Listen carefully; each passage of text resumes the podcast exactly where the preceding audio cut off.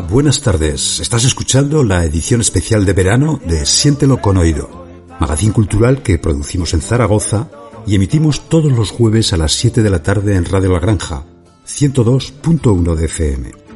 También puedes escucharnos por internet en radiolagranja.caster.fm y los viernes a las 6 de la tarde reemitimos también por internet en tafm.net.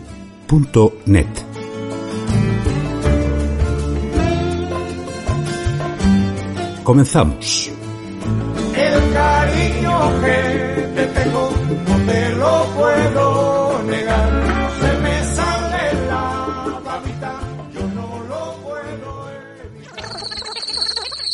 Siéntelo con oído, siéntelo, siéntelo con oído, siéntelo con oído, siéntelo con oído, siéntelo con oído.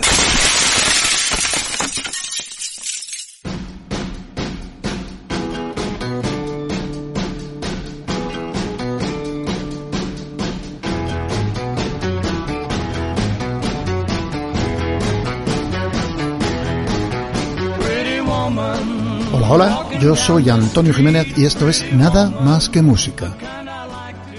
Muy buenas tardes, señoras y señores. Bienvenidos todos al 102.1 de su dial FM, Radio La Granja y a su programa favorito, Nada más que música.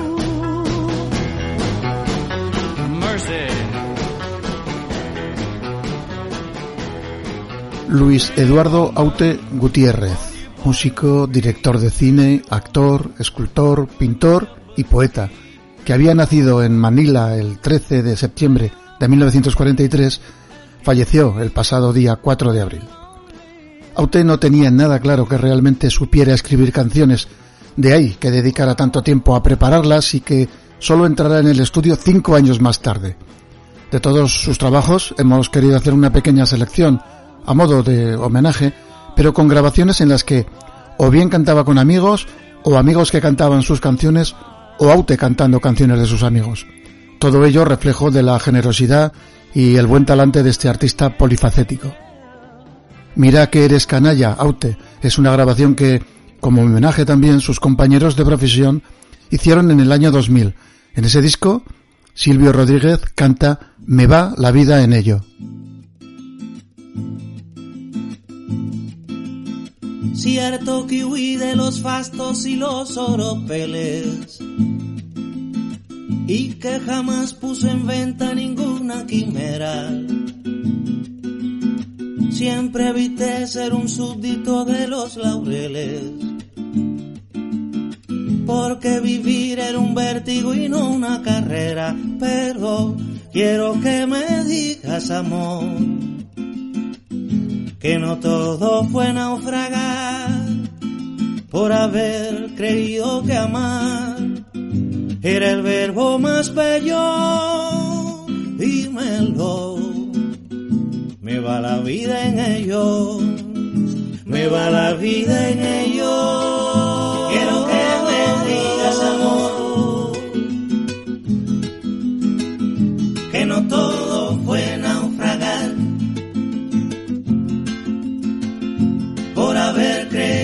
Que amar era el verbo más bello, dímelo, me va la vida en ello. Cierto que no prescindí de ningún laberinto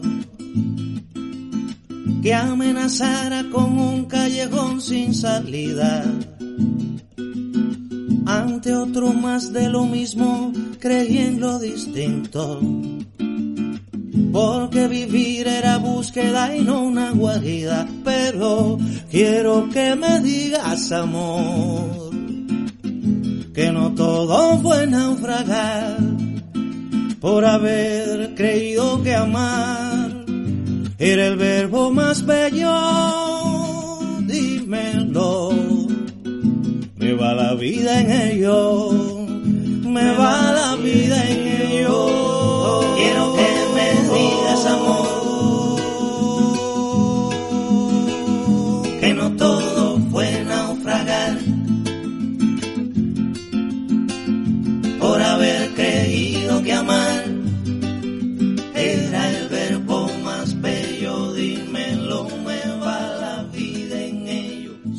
que cuando aprendí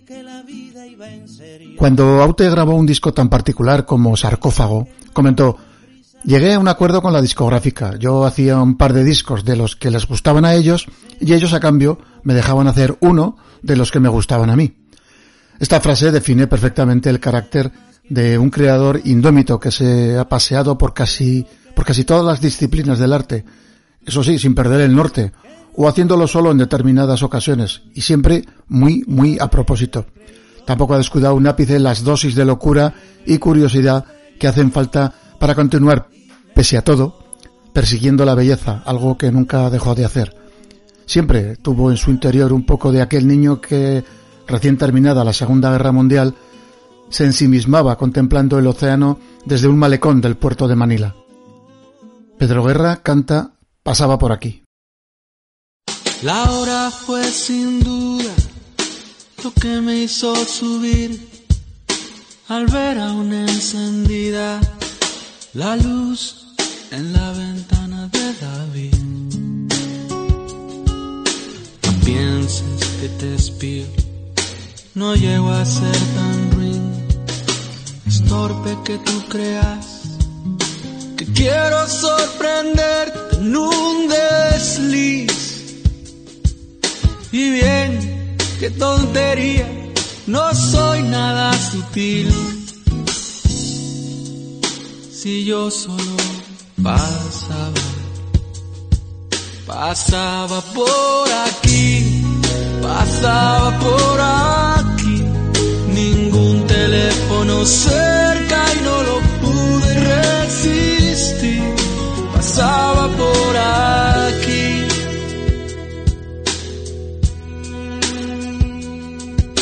¿Qué esperas que te cuente?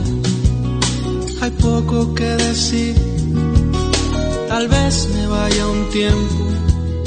No aguanto este coñazo de Madrid. Te veo muy. Es nuevo ese carmín. Estás mucho más guapa. ¿Será que te embellece ser feliz? ¿Qué cosas se me ocurren? Todo esto es tan pueril. Si yo solo pasaba, pasaba por aquí, pasaba por aquí, teléfono cerca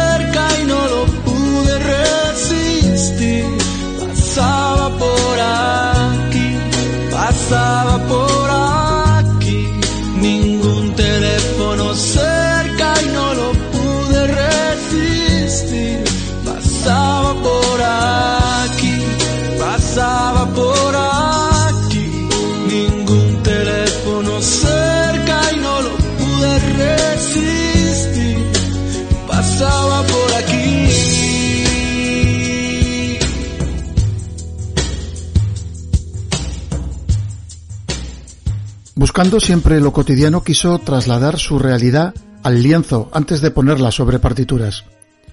Aute fue pintor antes que cantautor. Escribió versos, perfiló dibujos, dirigió películas y apadrinó o acompañó a todos aquellos a los que, de un modo u otro, su talento servía de acicate. Se conoce mucho el Aute cantautor, como es lógico, pero se conocen menos a todos los demás, que al fin y al cabo no dejan de completar las distintas vertientes de una personalidad tan compleja como inquieta. Pablo Milanés canta Libertad.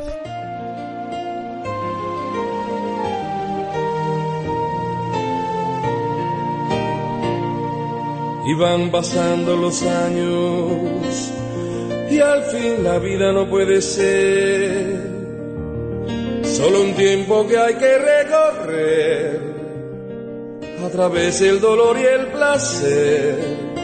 Quien nos compuso un engaño. De que existir es apostar a no perder. Vivir es más que un derecho, es el deber de no claudicar.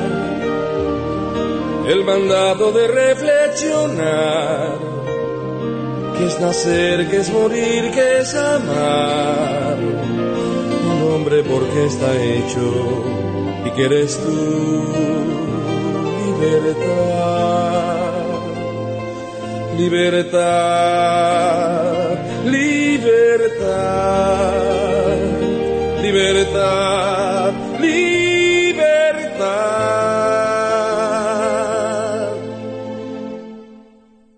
La idea no es mensurable, tampoco el verbo fundamental es el alma principio final o armonía del bien frente al mal, que es el amor insondable que empuja al cuerpo a ser incógnita e inmortal. El siglo está agonizando y el testamento que va a dejar es un orden que quiere ocultar el preciso compás del azar. ¿A qué seguir respirando si tú no estás? Libertad, libertad, libertad, libertad, libertad,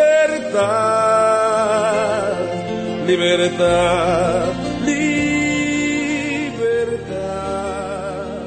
También se embarcó en aventuras comprometidas como la que le llevó a dirigir el largometraje de animación Un perro llamado Dolor, un delicado y sutil homenaje a referentes como Luis Buñuel, Francisco de Goya, Frida Kahlo, Pablo Picasso o Salvador Dalí.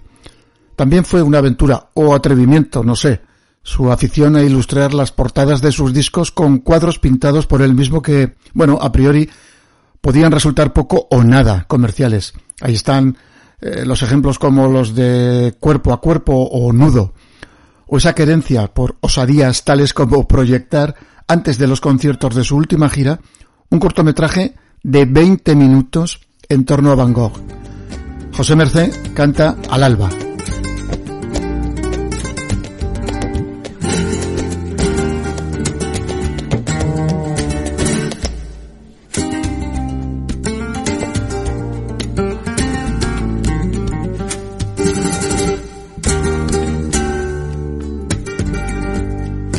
Te dijera, amor mío, que temo a la madrugada, no sé qué estrellas son estas, que hieren como amenaza, sé que sangra la luna, y al filo de su guadaña.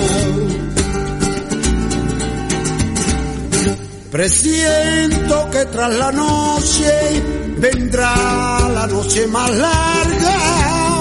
Quiero que no me abandone. Ay, amor mío, al alba, al alba.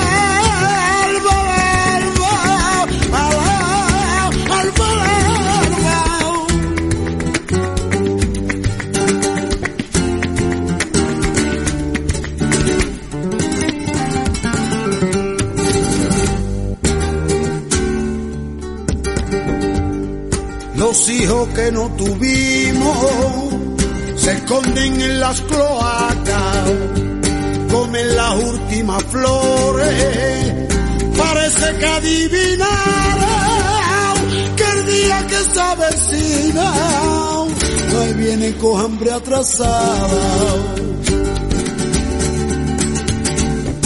Presiento que tras la noche vendrá la noche más larga. Quiero que no me abandone. Ay, amor mío, al alba,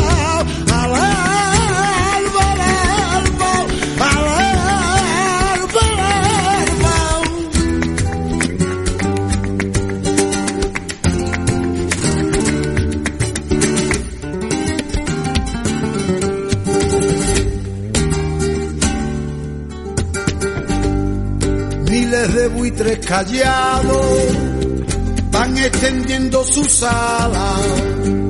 No te destroza, amor mío, y esta silenciosa danza, maldito baile de muertos, hay por de la mañana.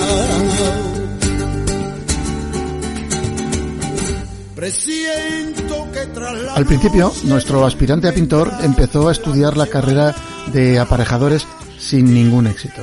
Estuvo en Francia a partir de 1963 y tuvo la habitual educación intelectual de la burguesía eh, de la burguesía culta de esa generación. Cine de la nueva ola, canción francesa, filosofía post-marxista. El clic que cambió su vida llegó un poco después, en un viaje a Brasil como pintor. En América descubrió a Bob Dylan y el hallazgo dirigió a Aute hacia la canción. ¿Qué fue lo que hizo distinto a Aute entre, entre tantos admiradores de Dylan? El amor y más concretamente el sexo. Hasta su irrupción, el sexo que cantaban y practicaban los cantautores españoles olía eh, a pana mojada. En España se hacía el amor siempre contra algo, contra la iglesia, contra el franquismo, contra la generación precedente. Todo formaba parte de una lucha por algo más importante. La libertad, el cambio, el futuro. Pero, ¿qué hay más importante que el sexo, que la vida, que el arte? Aute lo tuvo claro, si nos fijamos en su obra, vitalista, hedonista, erótica y admiradora de la belleza. Todo sin grandes aspavientos. Despacito, slowly.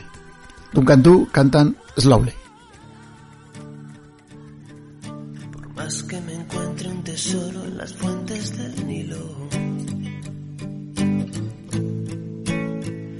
Quiero bailar un slow with you tonight. Y aunque seas la Mona Lisa o la Venus de Milo. Quiero bailar slow with you tonight. Por más que yo sea una bestia y tú seas tan bella.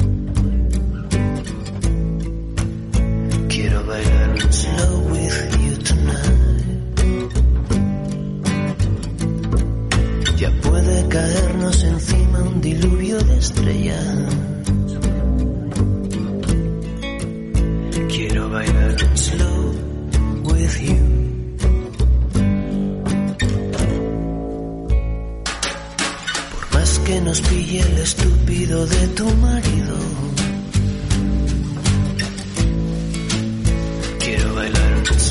With you tonight. Y aunque enamorarme de ti me lo tengas prohibido. Quiero bailar un slow with you tonight. Por más que no pueda comprarte un collar de diamantes. Quiero bailar slow with you tonight. Y aunque nunca llegue a ser Harrison Ford como amante. Quiero bailar slow with you.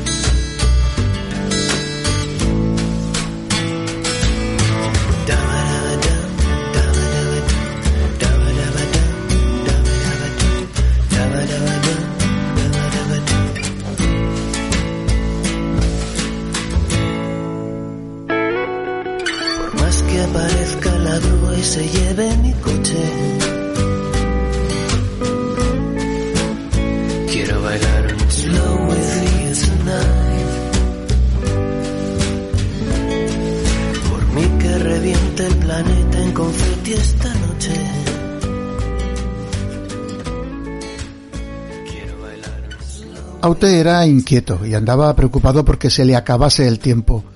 En una reciente entrevista, con motivo del concierto de celebración de, de sus 50 años en la música, en, esto fue en 2016, lo explicaba mientras fumaba un cigarrillo tras otro. El tiempo empieza a existir a partir de una edad. Hasta, digamos, los 50, no es un tema que te preocupe, porque te queda todo el tiempo, pero llega un momento en que se convierte en algo presente y preocupante. Me preocupa la falta de tiempo y tengo la angustia de aprovechar al máximo el que me queda. Por eso no tengo móvil, ni Facebook, ni Twitter, porque soy muy adictable y si me meto ahí me hago adicto. Me aterra, me aterra esa posibilidad. Mónica Molina canta Las 4 y 10.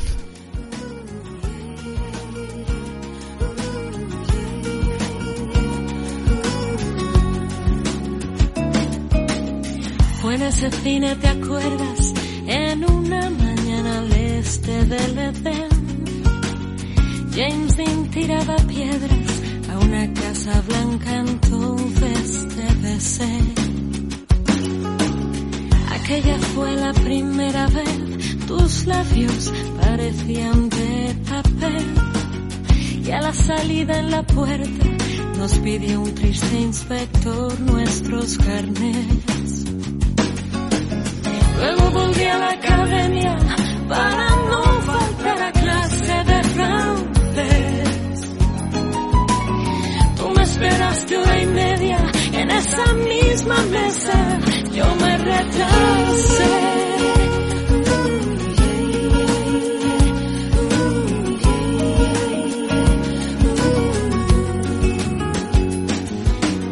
¿Quieres helado de fresa o prefieres que te pida ya el café?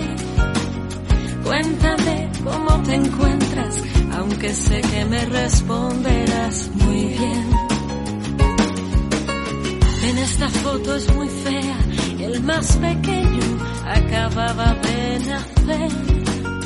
Oiga, me trae la cuenta, calla que fui yo quien te invito a comer.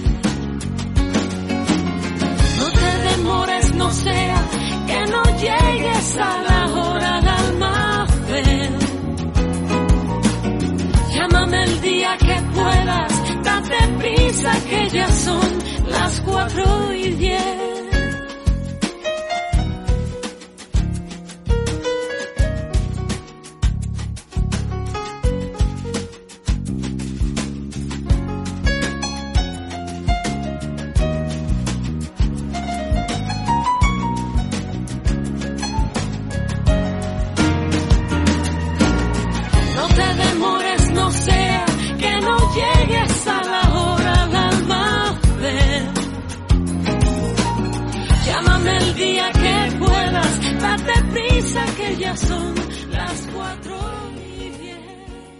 Por esa época, en 2016, su carrera ya, ya terminaba.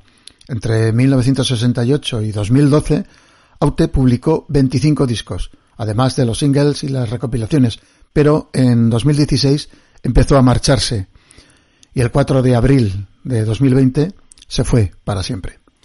Serrat canta de alguna manera.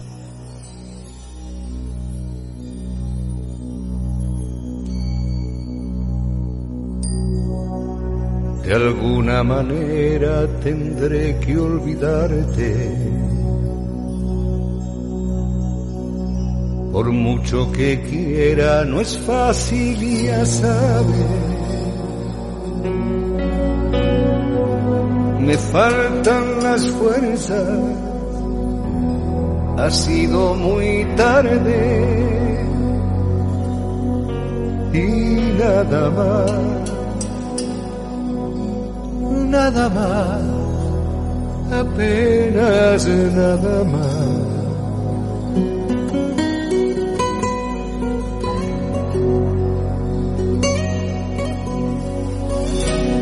Las noches te acercan y enredas el aire. Mis labios se secan e intento besarte. Fría es la cera de un beso de nadie y nada más, nada más, apenas nada más.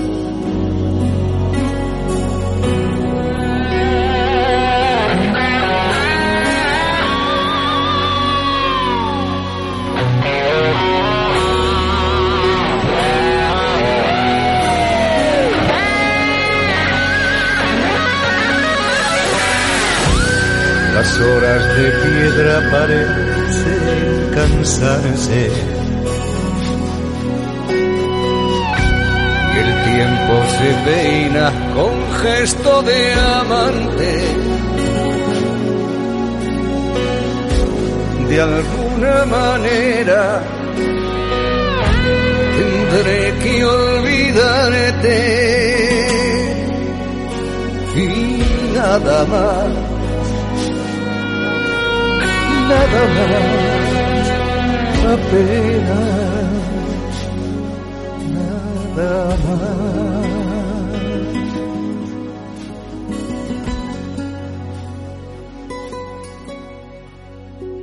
El mundo de la música, de la cultura, ha expresado abiertamente su dolor. Alejandro Sanz ha recordado una frase de Aute que es toda una declaración vital. Quien no tenga sueños, que se disponga a tener dueños. Descansa maestro, ha escrito el cantante. Loquillo ha compartido un dibujo de Aute en el que el rock y la poesía se besan. La música pierde a un referente de varias generaciones, ha escrito Loquillo, mientras que Pancho Varona ha calificado a Aute de imprescindible, lamentando no poder ir a despedirle.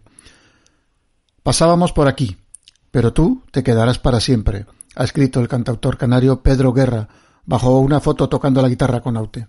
También, también Amaral han compartido parte de la letra de La Belleza, una de las canciones de Aute.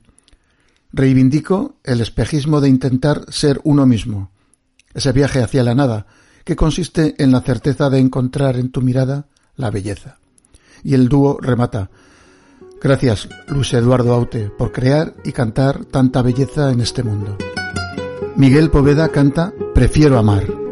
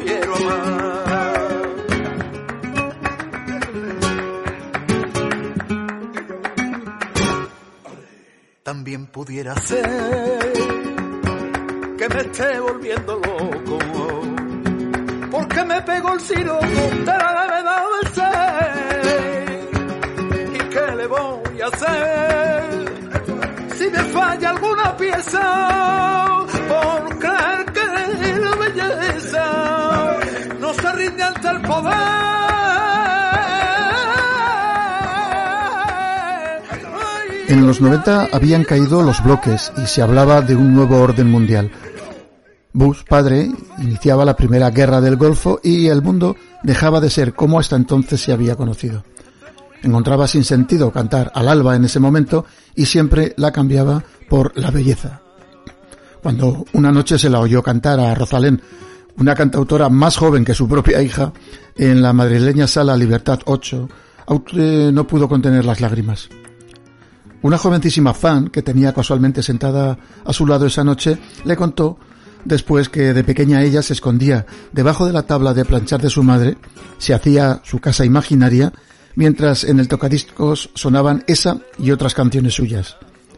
¿Así te torturaban tus padres de pequeña? fue la respuesta del propio autor entre las risas cómplices de los testigos.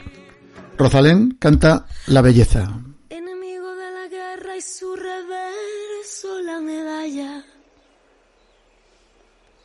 No propuse otra batalla que librar el corazón de ponerse cuerpo a tierra bajo el paso de una historia que iba a alzar hasta la gloria el poder de la razón. Y ahora que ya no hay trincheras, El combate es la escalera y el que trepe a lo más alto pondrá a salvo su cabeza, aunque se hunda en el asfalto. La belleza, la belleza, la belleza, la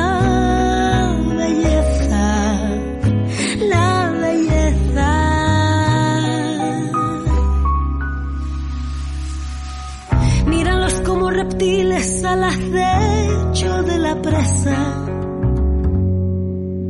Negociando en cada mesa maquillajes de ocasión. Siguen todos los raíles que conduzcan a la cumbre. Locos porque nos deslumbre su parásita ambición. Antes iban de profetas y ahora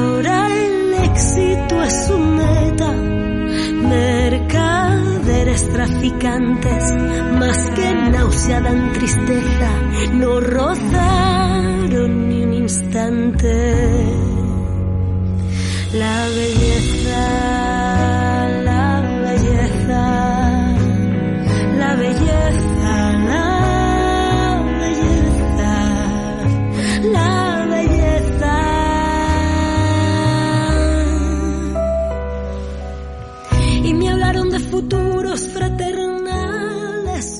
Su sentido del humor no le permitía tomarse en serio, pero sin embargo tampoco le permitió desaprovechar su enorme talento creador. Casi como un hombre del Renacimiento, además de cantar y escribir, Aute pintaba, dibujaba, exponía y hacía cine. Prefería reconocerse en el significado más francés de creador de canciones, más que de cantautor, para así sentirse más amateur que otra cosa. Y es que no le gustaba el término ni su significado al completo. Lo expresó en ese genial autotango del cantautor, donde venía a suplicar a los que sí que lo eran que no le vinieran a contar sus penas. Él nunca contó las suyas, pero sí pudo expresar el sentimiento más íntimo y pasional para dar sentido a una existencia. Ni creía en Dios, ni dejaba de creer. No hay pruebas de una cosa ni de la otra, solía decir. Pero en todas sus venas creativas sí trascendió un sentido espiritual y sacro, pero alejado de lo religioso o litúrgico. Cigarro tras cigarro amaba la vida y su erótica, pero sabía que en los últimos años él y su mundo estaban muy desamparados. Amigo Aute, gracias y buen viaje allá donde vayas. Ah, y espéranos todo lo que puedas. ¿Qué me dices, cantautor de las narices? ¿Qué me cantas con esa solemnidad? Si estás triste, que te cuenten algún chiste. Si estás solo, púdrete en tu soledad. Vete al cine, cómprate unos calcetines. Baila un tango, pero deja de llorar. ¿O es que acaso yo te canto mis fracasos o las penas que en un vaso de aguardiente quiero ahogar?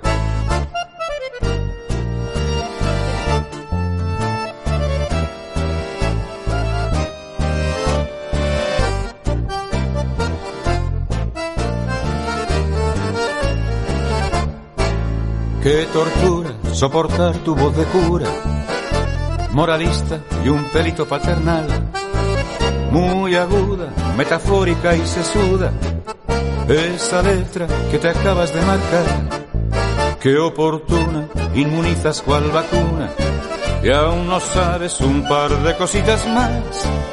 Que me duermo, que tu música es un muermo. Y me pones muy enfermo, por favor no sigas más.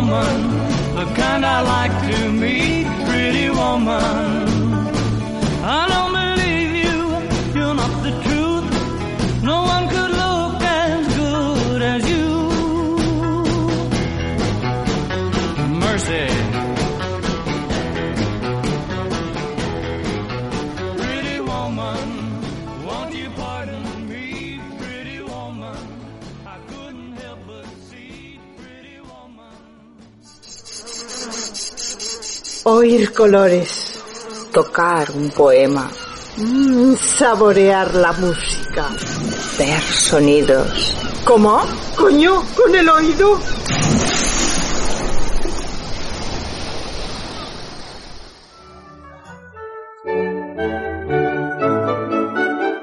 Libros. Libros.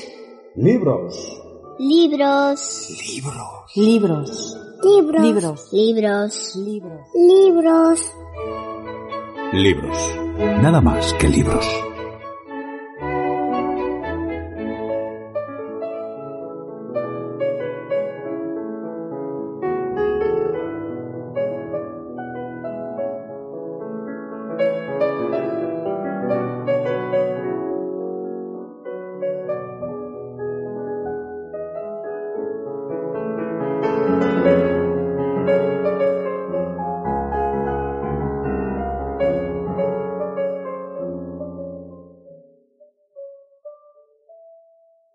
Ciudades de provincia hay casas que, al contemplarlas, inspiran una melancolía igual a las que provocan los claustros más sombríos, las landas más yermas o los más tristes ruinas. ¿Acaso sea porque en estas casas se encuentran a la vez el silencio de los claustros, la aridez de las landas y la desnudez de las ruinas? La vida y el movimiento son en ellas tan lentos que un extraño las creería deshabitadas si no se encontrase de repente con la mirada pálida y fría de una persona inmóvil que, al ruido de unos pasos desconocidos, asoma su rostro casi monástico tras el alfeizar de la ventana.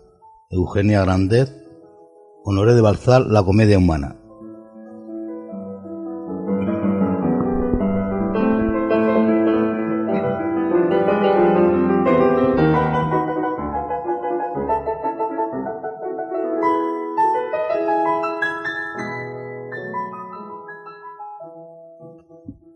Cuando el siglo XVIII tocaba su fin, la Revolución Francesa estaba a punto de cerrar su primer ciclo de convulsiones y violencias para dar paso a una insólita aventura imperial.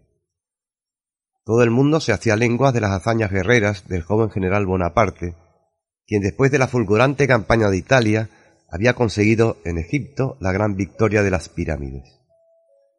Unos meses después iba a encabezar el golpe de Estado del 18 de Brumario, sería el 9 de noviembre del año 1799, iniciándose así el régimen del consulado, que le permitiría acumular cada vez más poder.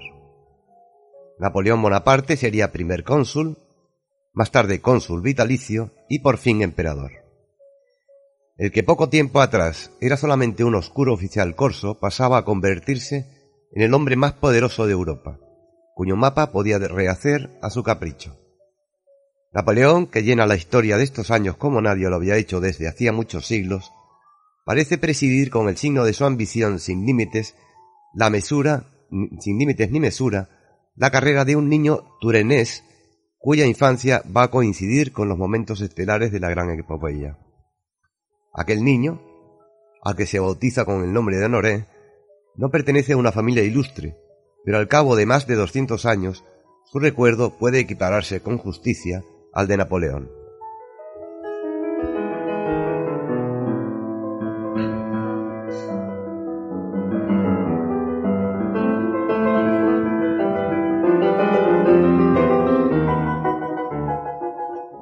Balzac querrá ser muy pronto el Napoleón de la literatura. Seguir el ejemplo máximo que le ofrecía su época, sin conformarse con menos. Conquistar Europa y rehacerla, remodelarla según unos nuevos principios, es una quimera que llega a ser algo habitual y casi accesible para los franceses de comienzos del siglo XIX. Luego vendrá Waterloo, el fin de los sueños insensatos, pero la semilla de la leyenda estaba destinada a ser inmortal, y en Francia cunde el contagio de esa fiebre de inextinguible grandeza. Balzac iba a ser el gran emperador de la novela, que no se resigna a pintar unos ambientes determinados, unas vidas privadas, a tratar unos aspectos o franjas del mundo. Él aspira a contarlo y a resumirlo, a resumirlo todo, estrujando la vida entera para obtener un significado que solo puede expresarse con la libertad de la forma novelesca. Su ambición será, según su propia frase, hacer la competencia al registro civil. Es decir, crear otro mundo completo que rivalice con la realidad. El universo tal y como lo es no le basta y lo verá como un punto de referencia a partir del cual poder imaginar una nueva síntesis a la que llamará la comedia humana.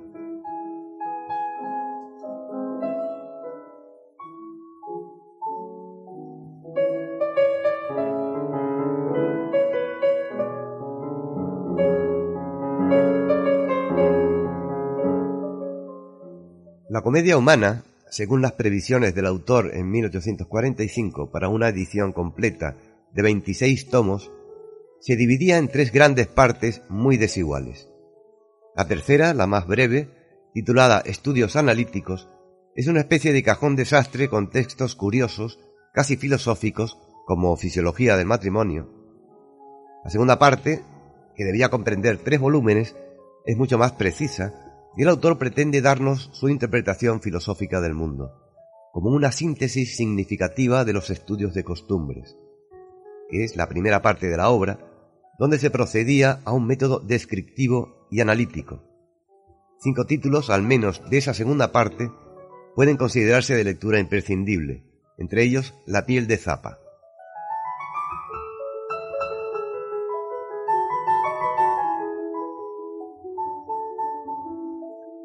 Pero el grueso de la comedia humana corresponde a la primera parte del catálogo, que es la que lleva por título, que lleva el título de Estudios de Costumbres.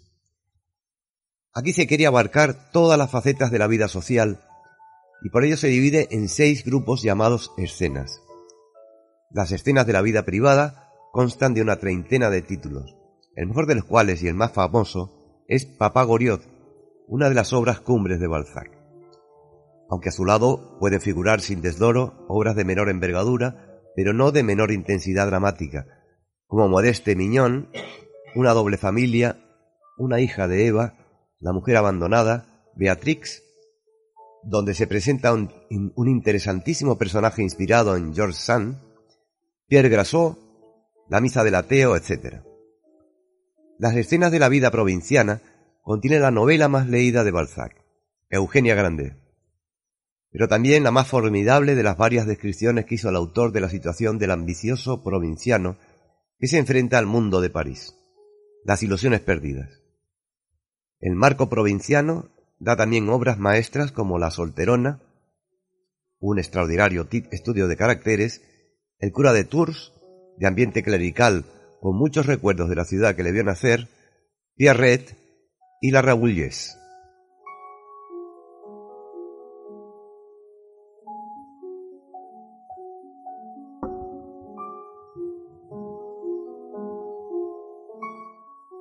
Las escenas de la vida parisiense están presididas por esa gran novela que es Esplendores y miserias de las cortesanas, continuación y remate de las ilusiones perdidas, donde vemos a Balzac rivalizando con los maestros del folletín. A su lado hay que situar una serie de tragedias de gente vulgar, como César Birotteau, que es la novela de una quiebra, y los pequeños burgueses, sobre los intríngulis del dinero y los tres románticos y arrebatadores episodios que componen la historia de los trece. Ferragus, la duquesa de Langeais y la muchacha de los ojos de oro. En las escenas de la vida política hay otro libro inolvidable, un asunto, un asunto tenebroso, que funda y al mismo tiempo supera ya para siempre el género de intriga, policíaco y de suspense. Con menos ambición hay que citar también otros relatos cortos, un, episodio, episodio bajo el terror y el diputado de Arcis.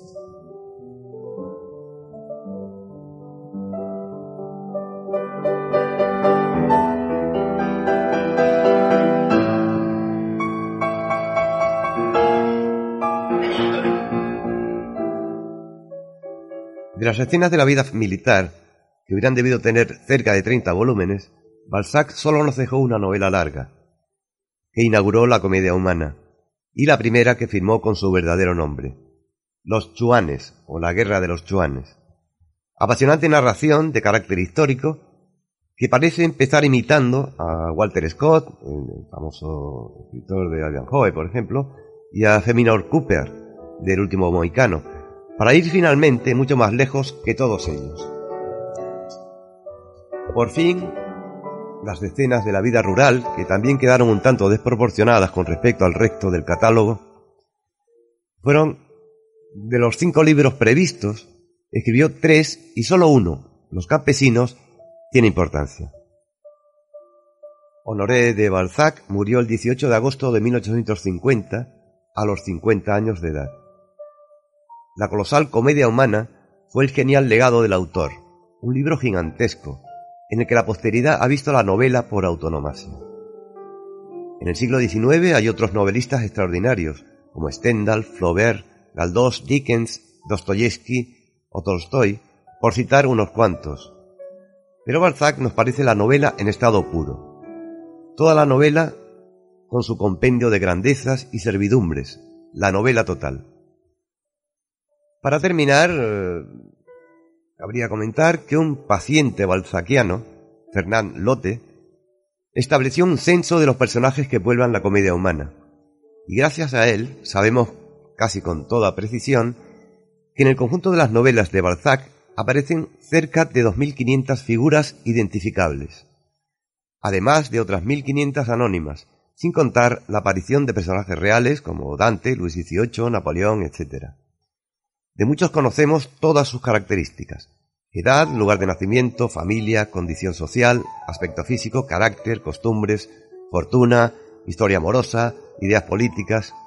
Estamos, pues, ante una verdadera sociedad en miniatura que, según la frase eh, famosa, hace la competencia al registro civil y cuyos miembros reaparecen en distintas novelas. Víctor Hugo, en el discurso que pronunció en el entierro de Balzac, el entierro populoso, dijo, Todos sus libros no forman más que un solo libro, un libro vivo, luminoso, profundo, en el que vemos ir y venir, andar y moverse, un no sé qué de turbador y de terrible mezclado con lo real, toda la civilización contemporánea. Un libro prodigioso que el poeta tituló Comedia y que hubiese podido titular Historia.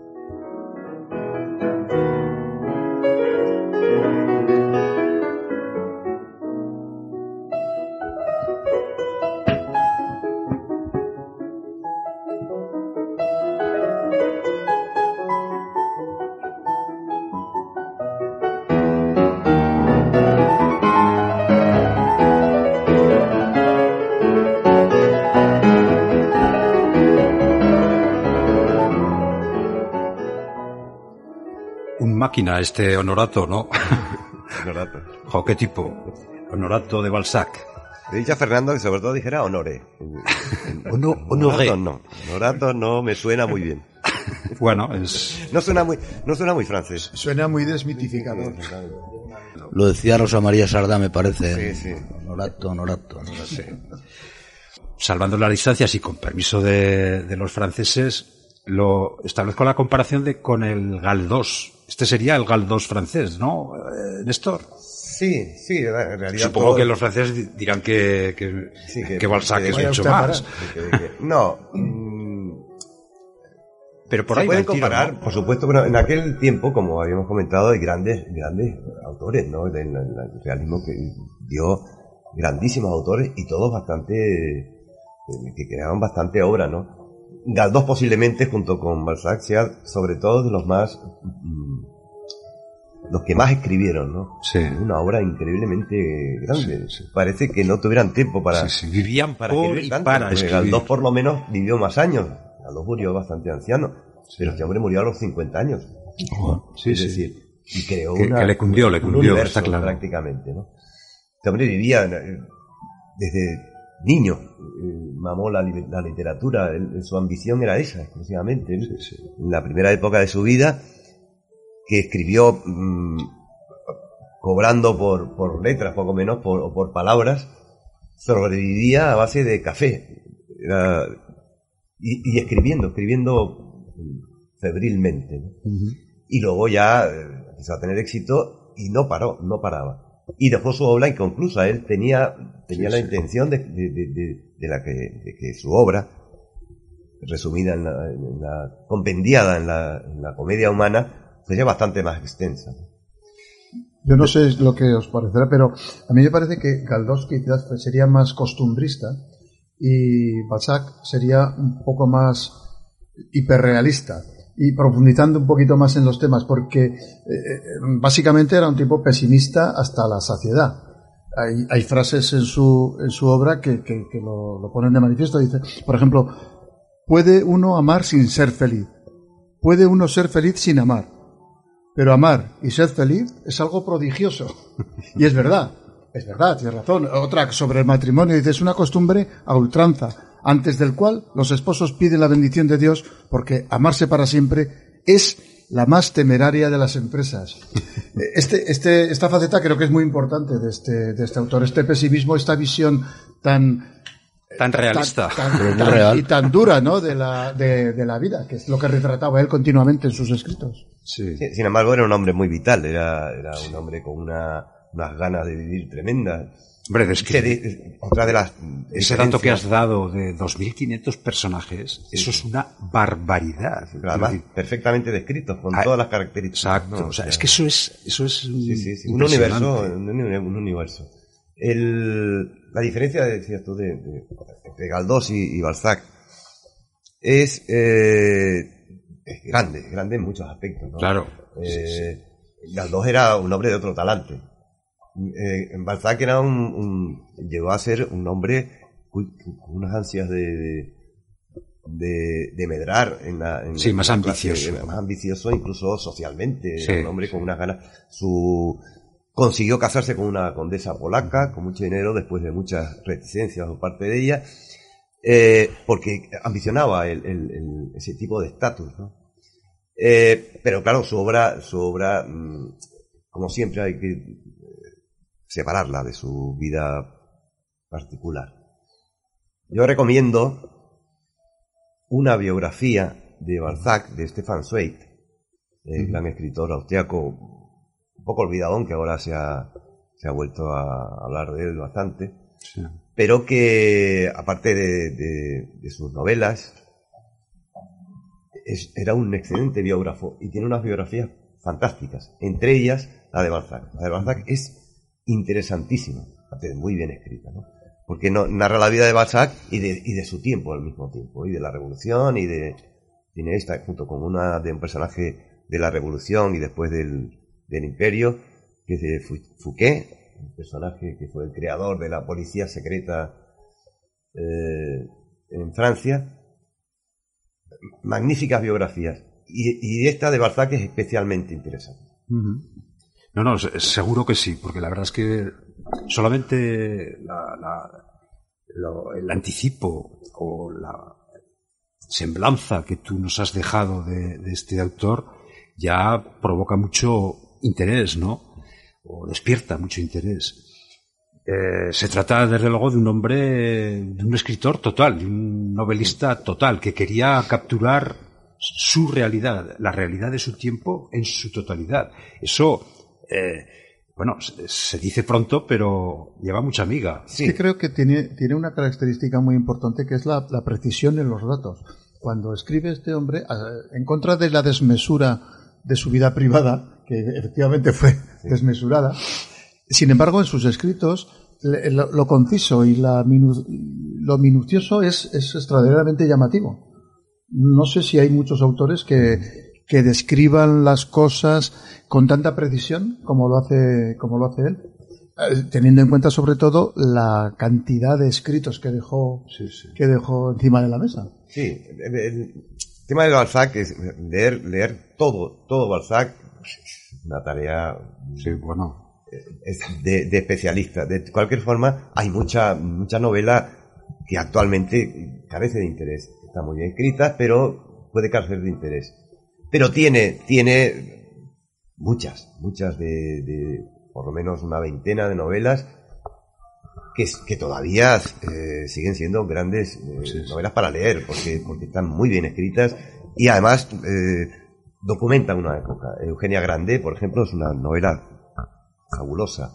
Y Papagorió también, ¿no? Ya las, las de la, las de las otras escenas de vida militar o escenas... El, el- el- la novela que hablábamos que había sido la fundadora de, del, del género de intriga, eh, un asunto tenebroso, es una maravilla de novela policíaca. es interesantísima. Y desde luego yo creo que eh, es, es cierto que creó, que fue una de las novelas que hizo que, que ese género se convirtiera en un género literario, que antes no lo era, no lo había sido.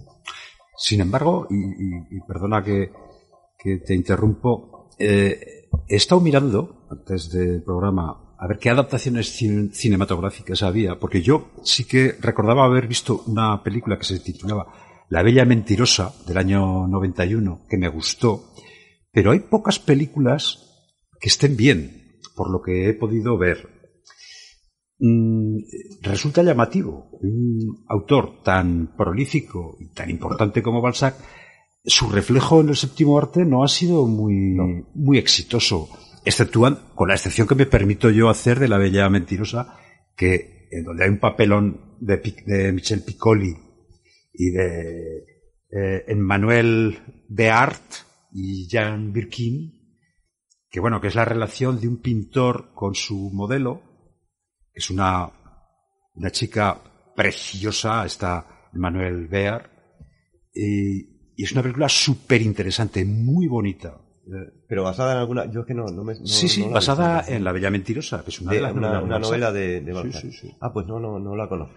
Pues yo, es la única película que había visto hay, de Balzac. hay de, de- Y la única que creo que merece la pena, porque hay, he visto que hay muchas, pero... No, no, no ha sido, no ha sido llevado al cine con, buen aspecto. Es, es como muchos autores que no, no, no Quizás se ha hay conseguido. dos o tres en las que intervenía el de Pardieu. Sí, hay una biografía, hay una Pero no creo que sea biográfica. No, esa de no Depardieu. visto.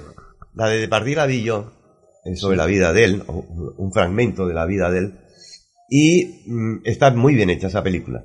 Y sobre todo Depardieu. Depardieu está muy bien en esa película también. Además físicamente se parecía. Eh, Este tipo era un tipo, un físico muy espectacular, ¿no? Y, y, y Depardieu, pues, eh, la verdad es que consigue, consigue hacer el personaje.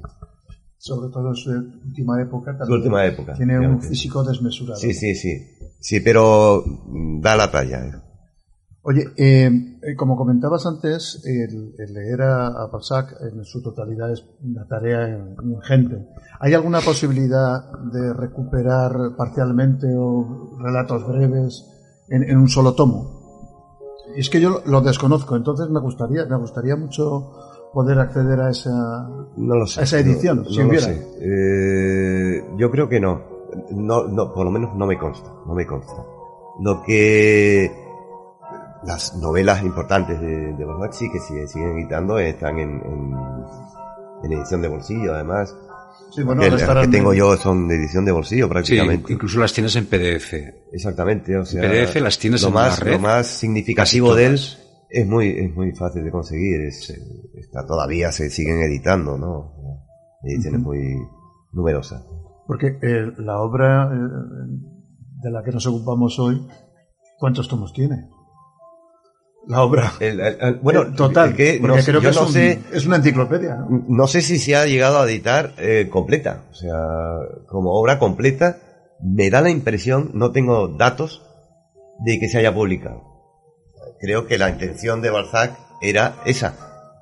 Es Que, que, que- es, que se fuera publicando ¿no? Tomos y tomos y tomos. se fuera publicando la misma editorial y, y- y ser una colección completa.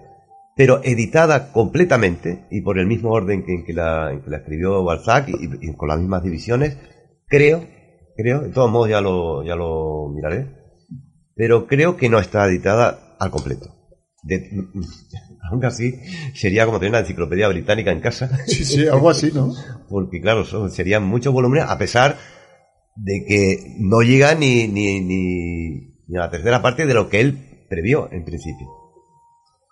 De, de todas formas, decíamos antes que este hombre que se había hecho rico al final de su vida, pero también lo pasó. lo Sí, pasó pasó mal. Además, es un hombre que se metió en negocios pasó también. mal. Se metió en negocios, malgastó mucho dinero. Eh, los negocios le, le salieron mal prácticamente todos porque no sabía llevar, llevar los negocios. Era un hombre iluso en algunas Este sabía cuestiones. escribir. Sabía escribir, efectivamente, y se metían, se metían cuestiones que no le cupían. Entonces, como era un hombre que le gustaba mucho la buena vida también, eh, gastaba más de lo que, de lo que ganaba. Claro, la literatura eh, nunca fue, tal vez ahora es cuando sea más, eh, más lucrativa para un autor, siempre que sea un autor que esté en, primera línea, ¿no? Pero nunca ha sido una, una, una profesión para una hacerse... fuente de riqueza, para- ¿no? Exactamente. Solo ha sido para unos pocos eh, elegidos o, o- o grandes bestsellers o que dan con una saga o con una cuestión, me refiero a la actualidad, pero nunca ha sido, esta gente trabajaba por, por, por al peso. Tantas palabras, tanto dinero. Sí, y así, y escribían eh, por, por fascículos, como por decirlo de alguna manera, escribían por episodios. Eh, era la época, por ejemplo, en Dickens, Dickens casi todo lo que escribió lo escribía por, por capítulos en, periódicos, en publicaciones, y luego ya se resumían, o sea, se compensaban en un libro. ¿no? Eh, Dickens tuvo más éxito económicamente, o Víctor Hugo, por ejemplo. Pero Balzac podía haber tenido mucho dinero, haber ganado dinero solo con la literatura, pero lo malgastó, era un hombre que lo malgastó. Al final de su vida, consiguió casarse con una condesa polaca, a la que llevaba, la que llevaba lidiando bastante tiempo. Al final lo consiguió y su situación mejoró, pero no le duró mucho porque falleció. Falleció muy joven, a los 50 años. Muy bien. Él mismo, bueno, no sé si nos queda tiempo, Sí, no, porque, no, nada, es- simplemente que él mismo se decía que, que las malas acciones a menudo redundan en grandes fortunas y quedan sin, sin castigo. Las buenas elevan a su dueño, pero rara vez son premiadas. Eso creo que le pasó a él. Sí, sí, exactamente. Eh, escribió muy bien, pero sus, sus grandes proezas literarias no le llevaron al éxito económico. Efectivamente, sí, sí. era- Tuvo, tuvo muy ma- bueno, mala suerte.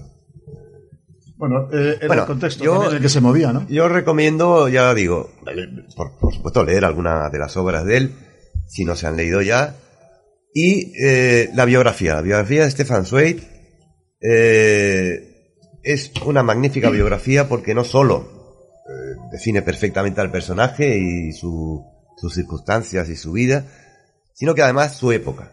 Es un escritor que, que está muy bien documentado, escribe muy bien y, que en esa biografía eh, entra todo, tanto Balzac como toda la sociedad que le rodeaba y, y la época, la época en que vivió Balzac.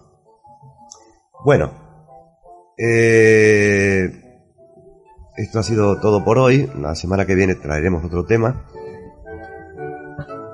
Y, sobre todo, sean felices. Y hasta, el- hasta la semana que viene. Libros. Libros. Libros. Libros. Libros. Libros. Libros. Nada más que libros.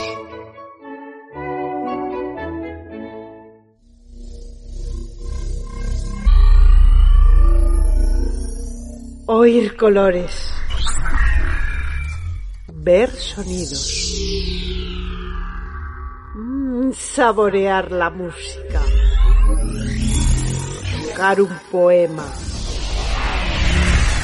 Oler una historia. Sentir con oído.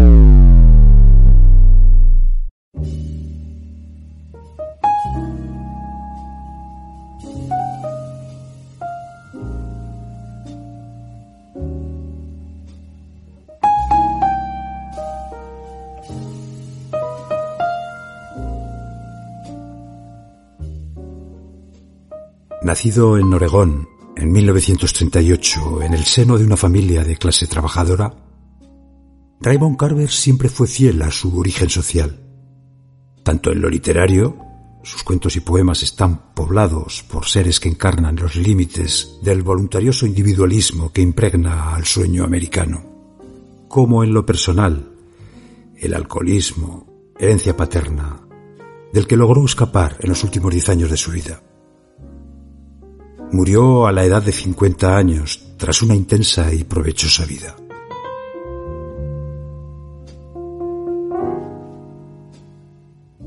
Raymond Carver. Aprender la vida.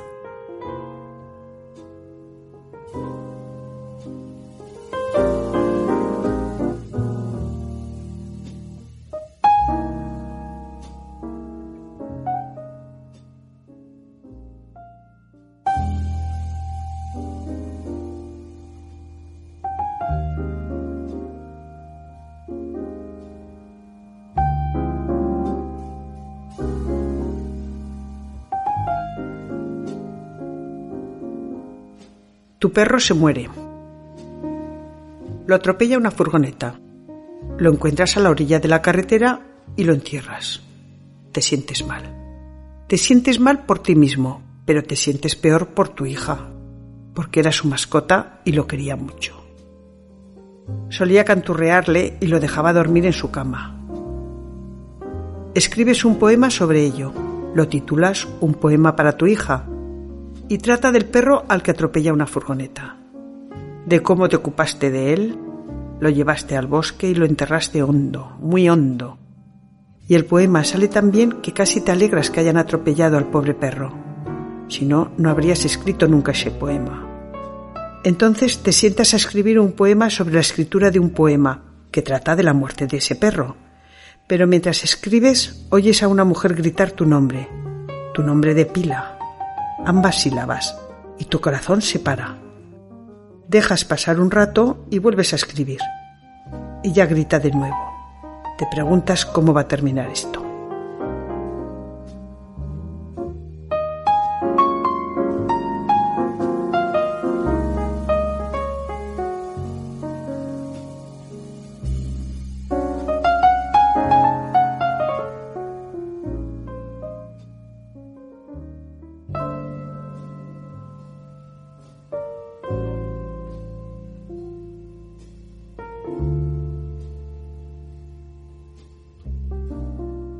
Por la mañana pensando en el imperio.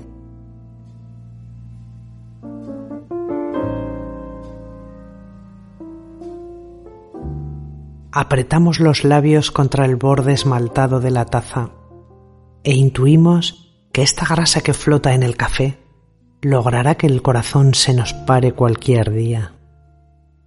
Ojos y dedos se dejan caer sobre los cubiertos de plata que no son de plata. Al otro lado de la ventana, las olas golpean contra las paredes desconchadas de la vieja ciudad. Tus manos se alzan del áspero mantel como si fueran a hacer una profecía. Tus labios se estremecen. Te diría que al diablo con el futuro.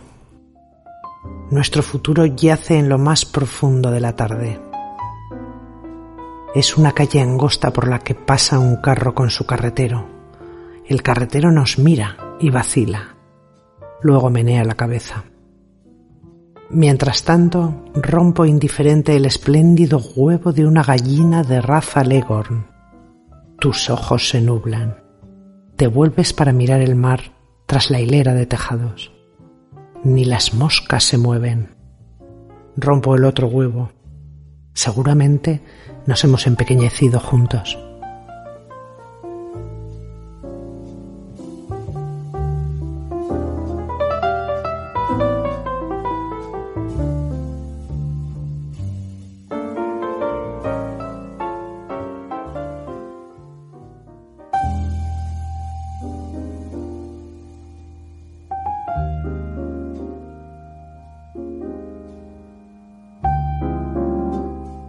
Donde el agua se une a otras aguas.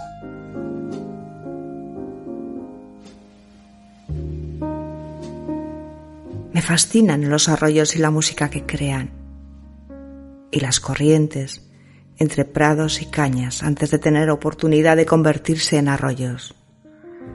Me fascinan sobre todo por su sigilo. Casi olvidaba decir algo de las fuentes. ¿Hay algo más hermoso que un manantial? Pero también me encantan las grandes corrientes, las bocas abiertas de los ríos cuando se unen al mar, los lugares donde el agua se une a otras aguas. Conservo esos lugares en mi mente como si fueran sagrados. Me gustan como a otros les gustan los caballos o las mujeres atractivas. Me pasa una cosa con esa agua fría y veloz. Solo con mirarla se me acelera la sangre y se me eriza la piel. Podría sentarme a mirar estos ríos durante horas. Ninguno es igual. Hoy tengo 45 años. ¿Me creería alguien si le dijera que una vez tuve 35? Mi corazón seco y vacío a los 35 años. Tuvieron que pasar cinco años antes de que empezara a latir de nuevo. Tomaré todo el tiempo que quiera esta tarde antes de dejar mi sitio en la orilla del río. Me gustan, me encantan los ríos. Me encantan desde su fuente. Me encanta todo lo que crece en mí.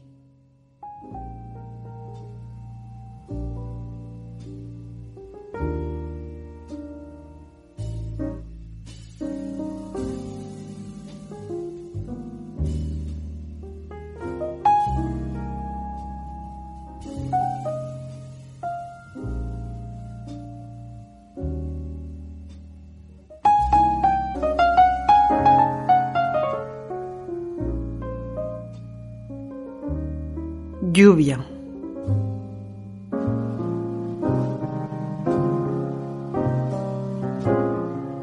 Me desperté esta mañana con unas ganas tremendas de quedarme todo el día en la cama leyendo. Luché contra ello durante un rato. Me asomé entonces a la ventana y estaba lloviendo. Y me rendí. Me dediqué por entero al cuidado de esta mañana lluviosa. ¿Viviría mi vida otra vez? ¿Con los mismos errores imperdonables?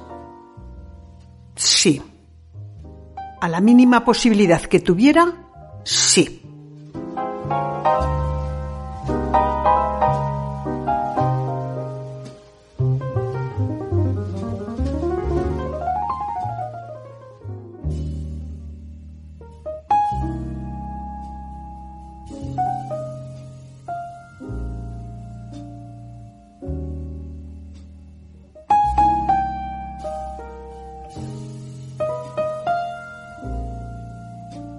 El poema que no escribí.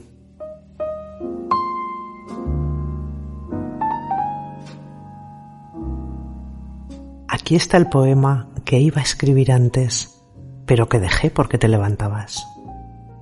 Estaba pensando otra vez en aquella primera mañana en Zurich. Nos levantamos antes del amanecer. Durante un instante no sabíamos dónde estábamos. Salimos al balcón que daba al río y a la parte vieja de la ciudad.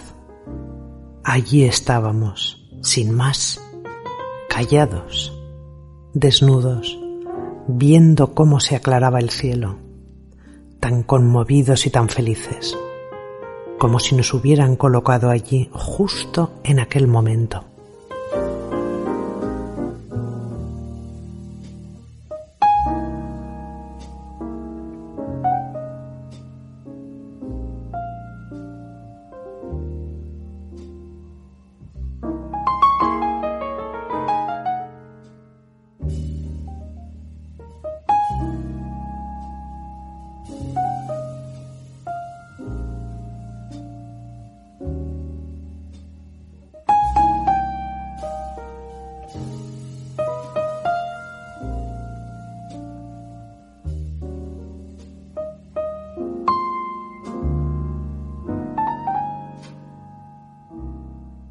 Límites.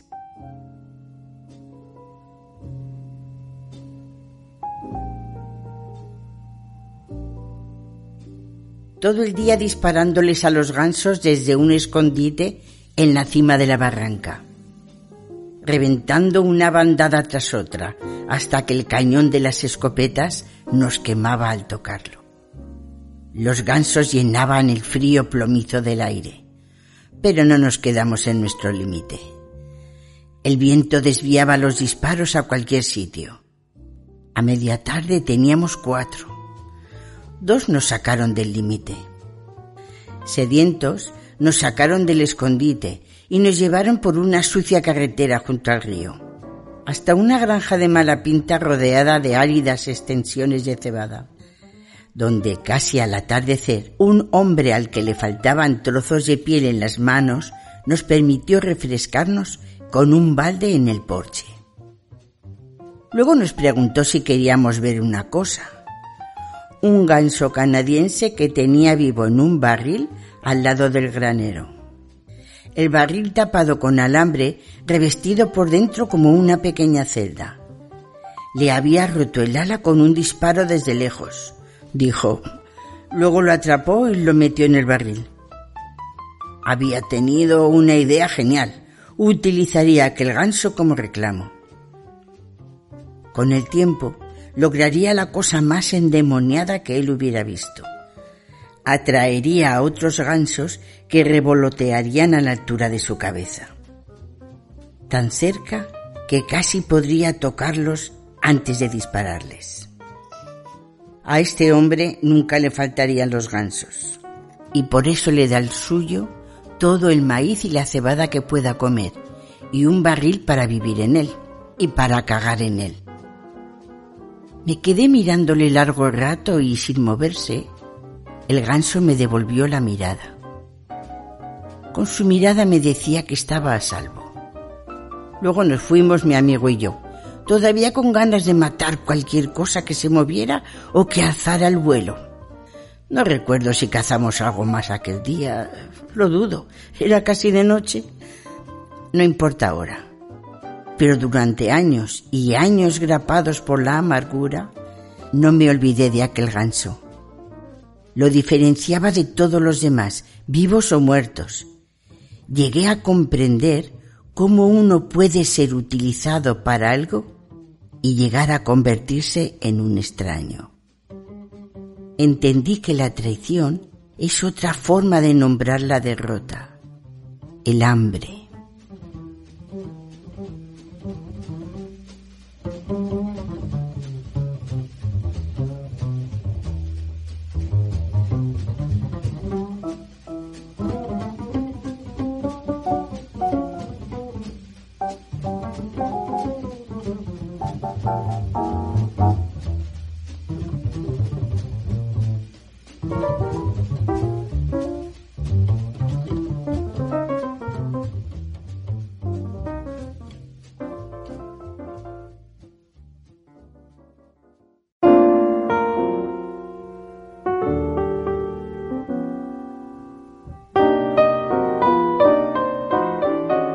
La pequeña habitación.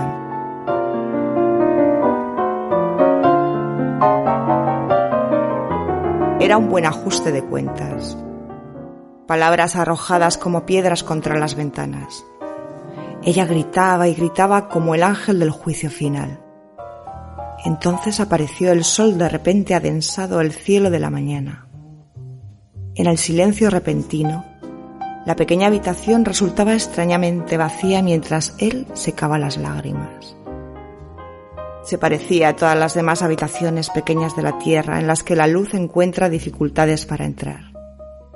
Habitaciones en las que la gente se grita y se hiere, y luego siente pena y soledad, incertidumbre, la necesidad de amparo.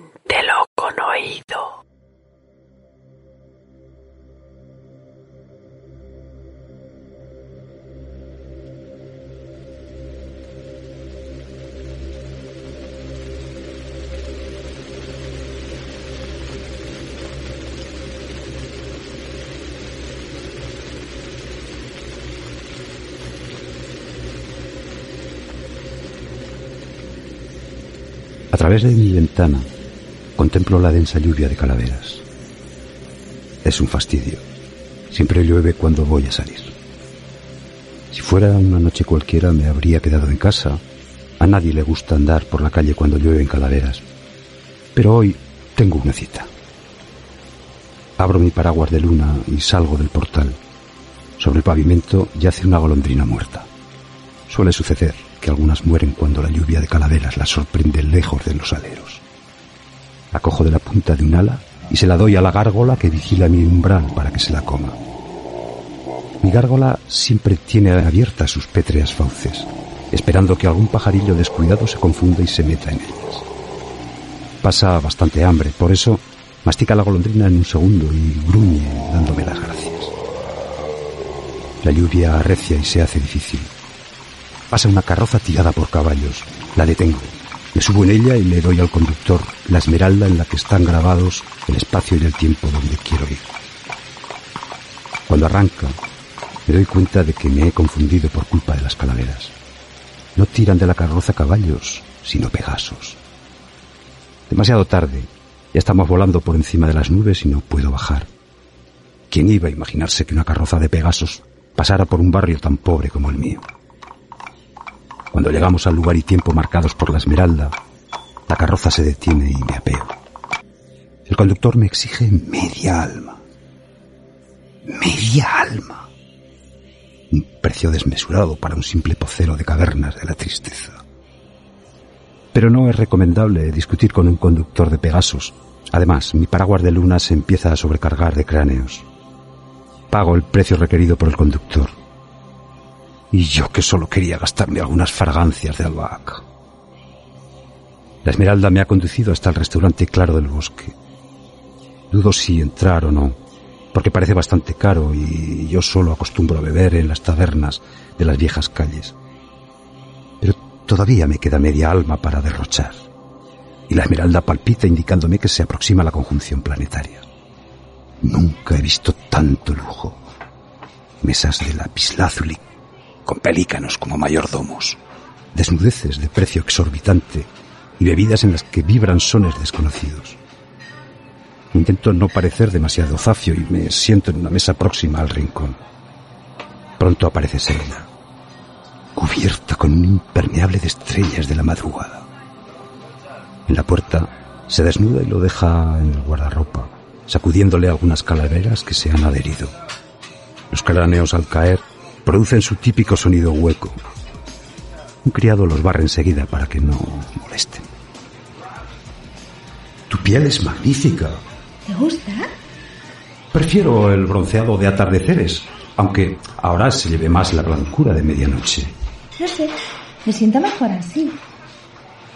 Coqueta hace que brote ante nosotros una fuente de aguas limpias donde contemplarse desnuda. Yo suspiro aun cuando no esté muy de moda, un bronceado de atardeceres auténticos es demasiado costoso para mí.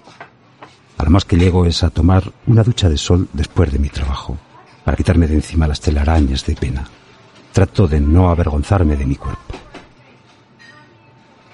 ¿Qué bueno tomar? Unas canciones bien hermosas y una jarra llena de olvido. Se me escapa, como si estuviésemos en una taberna polvorienta.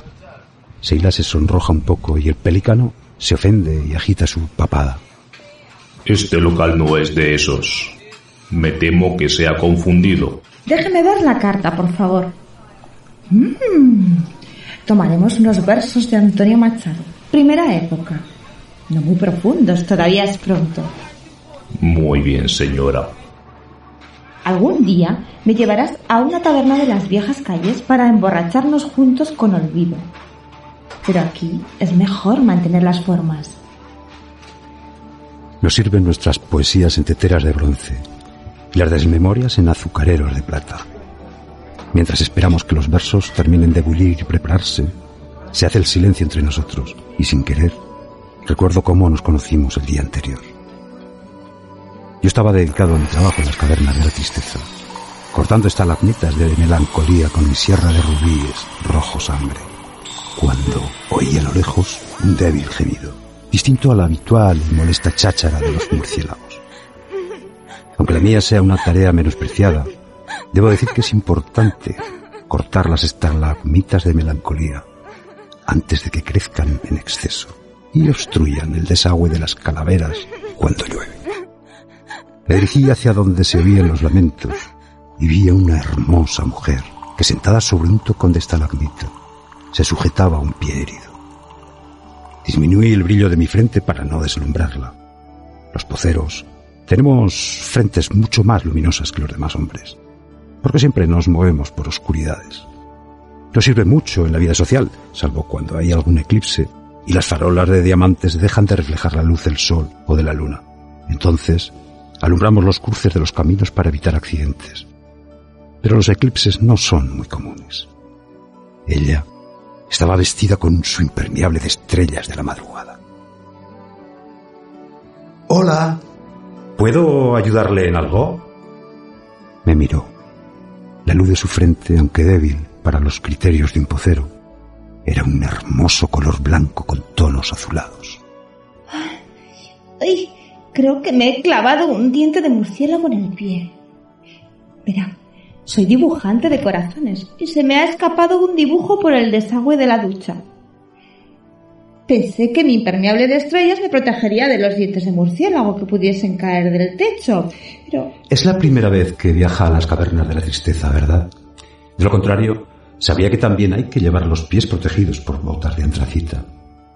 Bueno, déjeme ver. Hay que extraer este diente de murciélago antes de que se infecte. No se preocupe. Todos los poceros llevamos siempre una aguja de cristal de roca. Es lo más útil para sacar dientes de murciélago. Veamos. Así. Quieta. Ella se estremeció cuando mi cristal de roca extrajo el diente de murciélago, pero no llegó a gritar. Siéntese aquí y no se mueva. Ya le he dicho que es peligroso andar por estas cavernas sin botas de antracita. Voy a buscarle su dibujo perdido. No puede estar muy lejos. Entorne los ojos, por favor. Voy a intensificar al máximo la luz de mi frente. Su dibujo de corazón yacía en una gatera, pero se lo estaba comiendo un búho de la oscuridad. Todo el mundo teme a los búhos de la oscuridad porque un rasguño de sus uñas de ajenjo puede matar tras una larga agonía. Pero los conocemos bien sus costumbres y sabemos algunos trucos para desorientarlos. Amortigué la luz de mi frente, me acerqué a él despacio y de pronto lo iluminé con toda mi potencia. Aprovechando los ciegos parpadeos del animal, me apoderé de su presa. Aquí tiene su dibujo de corazón, señorita. Pero el búho casi lo ha devorado todo. Me temo que he llegado demasiado tarde. Ella lo miró con pena. Al mismo tiempo, también estaba fascinada por cómo me había enfrentado al búho. Ha sido usted muy valiente. Gracias. Ya que está inservible, tírelo. Dibujaré otro. Mm, si no le sirve, puedo quedármelo. ¿Para qué lo quiere? Si está deshecho. Más vale tener un corazón roto que no poseer ninguno. Me miró de forma extraña. Yo tenía un aspecto muy poco atractivo, con mis botas de antracita y mi capa de plomo para defenderme de los dientes de murciélago. Además, llevaba varias horas trabajando y seguro que se me habían pegado muchas telarañas de pena. A pesar de esto, me respondió con amabilidad. No se preocupe. Ya le dibujaré uno nuevo. No podré pagárselo. Mi salario es... Se lo regalaré. ¿eh? Si me ayuda a salir de aquí sin que se me clave nada más. Aún obstaculizado por el peso de mi capa de plomo, conseguí llevarla en brazos hasta su sumidero de tristezas. Antes de despedirse, me entregó una esmeralda verde esperanza. Puso su mano sobre ella y se grabó un espacio y un tiempo donde encontrarnos. Yo no pude regalarle ninguna esmeralda porque no la tengo. Además, no la llevaría por las cavernas de la tristeza por temor a que se me extraviara. Adiós. Hasta pronto. Ah, me llamo Seila. ¡Es Seila! Seila. Entonces me doy cuenta de que estamos en el restaurante Claro del Bosque. Empezamos a beber nuestros poemas. Para no parecer demasiado rústico dentro de ese ambiente elegante, me pongo las mismas cucharadas de desmemoria que Seila, ni una más. Pero el amargor es demasiado fuerte. ¿No te gusta? ¿Tal vez un poco más de olvido? No, gracias. Eh, o quizás sí, cuando no nos esté mirando el pelicano. Pero creo que en estos sitios elegantes se dice desmemoria. Entre nosotros, da igual cómo lo llamemos. Ella espera a que el pelícano se distraiga con un nuevo cliente. Entonces, como si fuese una niña jugando, echa en mi taza una cucharada de olvido tras otra. Basta, basta. Vas a conseguir que me emborrache y no recuerde ni siquiera mi nombre. Le hablo de las bóvedas que hay en las cavernas de la tristeza, donde crecen las estalactitas de ensueños. Todos los poceros guardamos en secreto su localización, porque alguien podría robarlas, pero yo le prometo prestarle unas buenas botas para que pueda venir a verlas. Ella acepta. Estoy tan contento que los dedos de mis pies también empiezan a hablar. Las personas bien educadas controlan fácilmente sus dedos, porque siempre están desnudas, excepto cuando duermen. Pero yo paso casi todo el tiempo vestido con mi capa de plomo y mis botas de antracita. Controlo los dedos de mis manos porque están cerca, pero los de mis pies, acostumbrados a permanecer ocultos, se comportan de forma insolente. Como estoy un poco borracho, los justifico y me digo que alguna vez tienen que divertirse, siempre aburriéndose dentro de unas botas de antracita. Los dedos de los pies de Seila contestan a las bromas que los míos les lanzan, a pesar de que no está borracha de olvido, ni lo necesita. Por algo es una dibujante de corazones. Entre risas, me sugiere que salgamos de este restaurante tan formal, con su clientela de alto copete compuesta por ingenieros de sueños, médicos de males perdidos, creadores de palabras, arquitectos de ingenuidades y gente parecida. Salvo dos enamorados que están absortos bebiendo sus poemas de amor, los demás empiezan a mirar nuestros pies con ojos críticos. Insisto en pagar yo las consumiciones con la otra mitad de mi alma. Apenas me quedarán unos pocos aromas de otoño para pasar el mes, pero en ese momento no importa. Al salir, comprobamos que continúa la tediosa lluvia de calaveras. Seila se ofrece a llevarme a mi casa. Le digo que prefiero volver paseando, tal como he venido. ¿Con este tiempo? No quiero confesarle que he llegado en una carroza de Pegasos, pues me parece presuntuoso para un simple pocero. Al final, acepto su invitación y ella llama a su vehículo. Es un precioso loto púrpura tirado por ocho cisnes negros. Prefiero los cisnes negros a los blancos. Resultan menos vulgares, ¿verdad? ¿Verdad? Cuando nos detenemos en el portal de mi casa se abre el loto púrpura y mi gárgola gruñe amenazadora al ver que traigo compañía. Para eso sirven las gárgolas. Pero Seila le da unas palmaditas en la cabeza y se amansa como si fuese un gatito. Hasta mueve su cola de piedra de manera un tanto ridícula. Antes de irme, voy a darte lo que te prometí. Seila dibuja en el aire un corazón precioso. Lo tomo maravillado. Ella se ríe de mi expresión. ¿Tienes mi esmeralda? Enséñamela. La busco en mi pecho y la saco. Seila pone su mano sobre ella y se graba un nuevo lugar y un nuevo tiempo para otra cita. ¿Te extraña? Yo no sé qué contestar. Además de enseñarme las estalactitas de ensueños, tienes que llevarme a una taberna de las viejas calles para emborracharnos de olvido. Me lo prometiste. No recuerdo la segunda promesa. Quizás solo lo insinué o, o fue ella. Pero acepto encantado. Seila me besa en la mejilla y monta en su loto púrpura tirado por cisnes negros. El loto se cierra en torno a ella y los cisnes levantan el vuelo con un gracil aletear. Me duermo entre suspiros.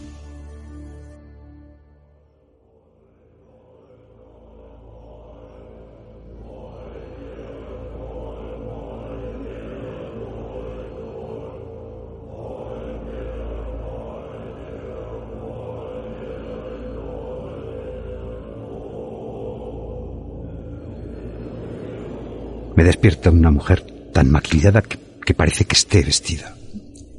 Ya sé, es una obscenidad, pero es lo que parece. Entonces descubro que aún llevo encima mis sueños y me sonrojo.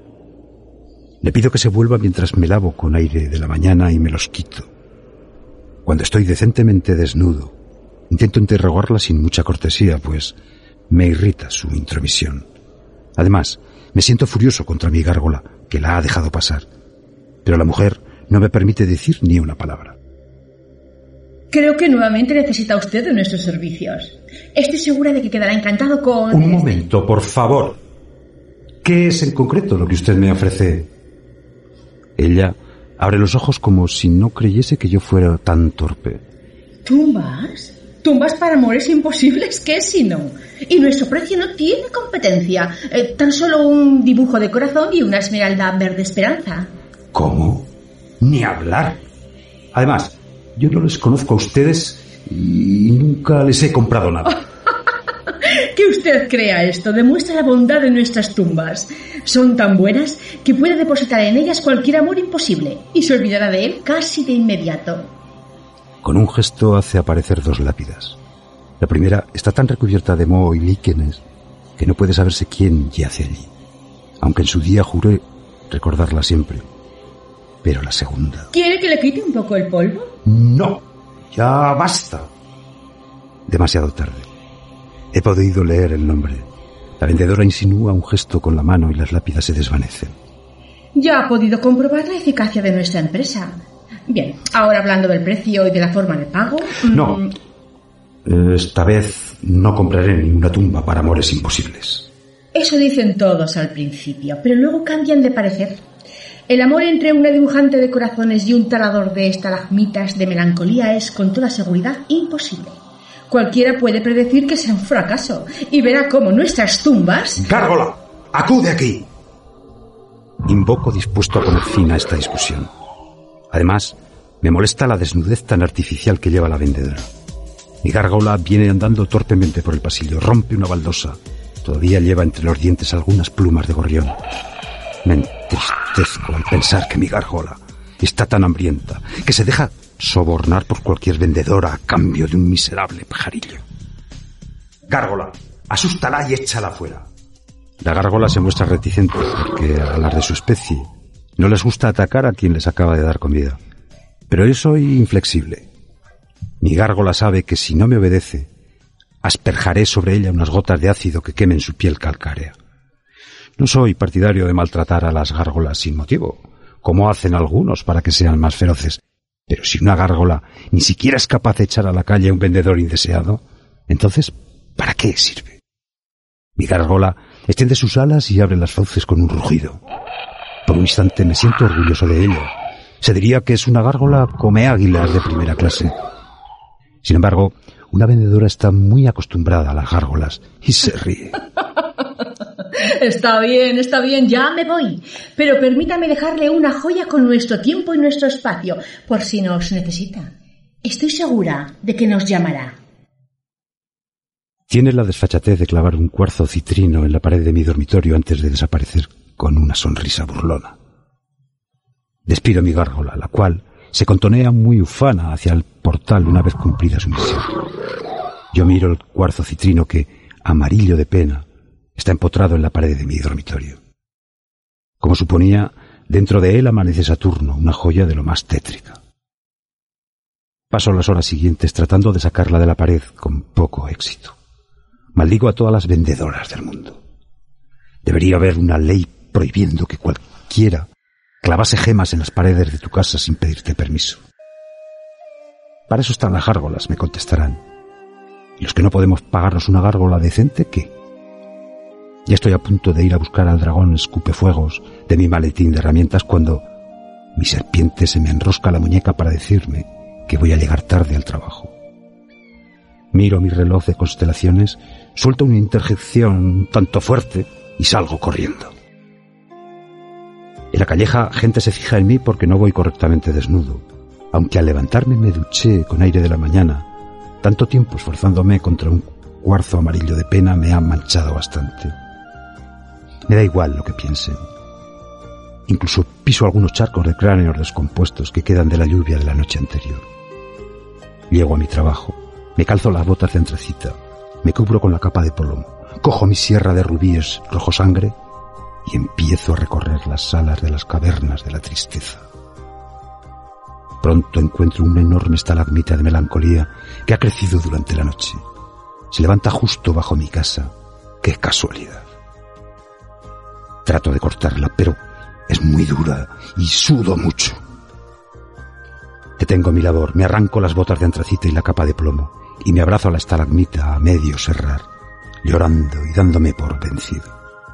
Y juro que esta vez, por muchos dientes de murciélago que se me claven, que ya se me están clavando, no volveré a comprar ninguna tumba para amores imposibles.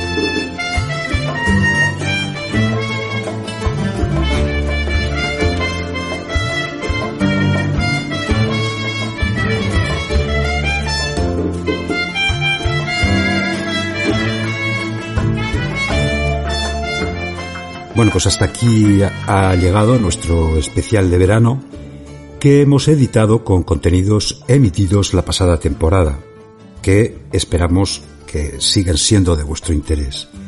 Nada más, os esperamos el próximo jueves a las 7 de la tarde aquí en Radio La Granja 102.1 de FM y por internet en radiolagranja.caster.fm. Visitad nuestra web sienteloconoido.es y también nuestro canal de podcast en iVoox. Sed malos y un besico en la oreja.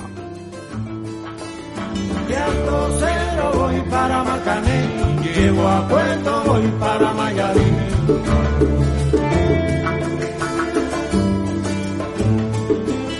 De Alto Cedro voy para Marcané, llego a Puerto, voy para Mayarí.